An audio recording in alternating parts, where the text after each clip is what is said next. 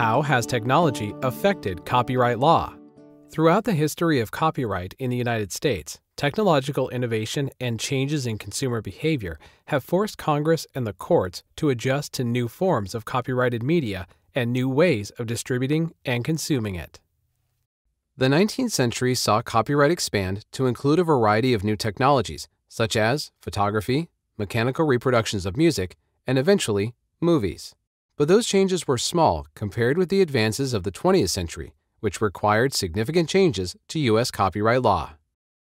In the 1960s and 70s, early court cases like Fortnightly Corporation versus United Artists in 1968 and Teleprompter versus CBS in 1974 held that rebroadcasting television shows over cable television did not infringe the copyright in those shows because it was not a performance. However, the Copyright Act of 1976, the most significant revision of copyright law since 1909, extended copyright protection to works performed over cable TV.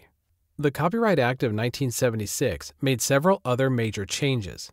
It codified fair use into statutory law and granted copyright protection as soon as a work was put in tangible form rather than only when it was registered. It also began to bring the U.S. into closer compliance with international copyright law.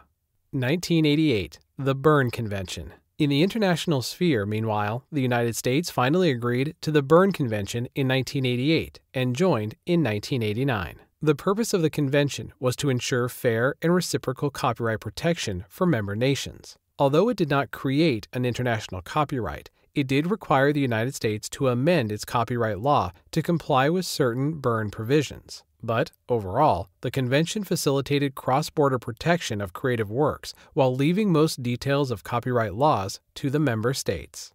Computer Software Rental Act of 1990. The next major copyright issue arose with the emergence of personal computer software in the 1980s. Software companies and independent developers lobbied Congress to curtail illegal copying of copyrighted software. In response, Congress passed the Computer Software Rental Act of 1990, prohibiting the unauthorized rental, lease, or lending of a computer program for commercial gain. Individuals, however, could still make personal copies for their own use, and libraries were permitted to lend software. Audio Home Recording Act of 1992.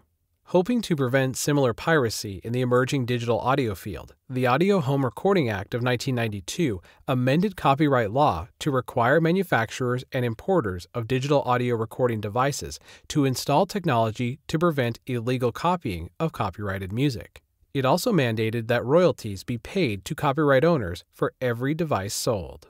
No Electronic Theft Act of 1997. The Recording Industry of America Association, or RIAA, successfully lobbied Congress to enact the No Electronic Theft Act of 1997, making it a criminal offense to reproduce or distribute music electronically. Nonetheless, by 2002, some 3.6 billion songs a month were still being downloaded illegally thanks to music sharing sites like Napster. Napster claimed that they should not be held responsible for any illegal downloading committed by users, but in court cases like A&M Records versus Napster and Metallica versus Napster, judges and juries repeatedly found Napster guilty of infringement, and it was forced into bankruptcy in 2002.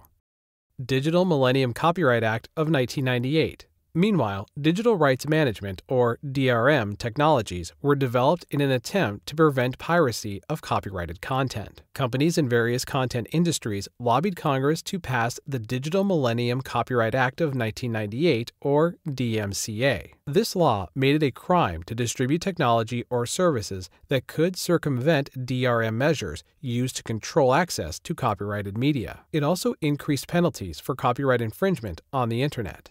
But in a concession to online services that merely hosted user content, the DMCA limited the liability of online services for copyright infringement committed by their users so long as they acted to remove the offending content once informed of it. Sonny Bono Copyright Term Extension Act of 1998.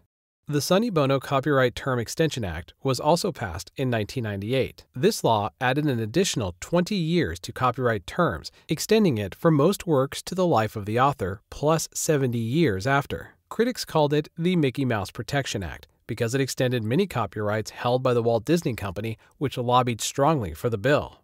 Even Professor Richard Epstein of the NYU School of Law, a staunch defender of intellectual property rights and top legal thinker, believes that the copyright term of life plus 70 years is too long.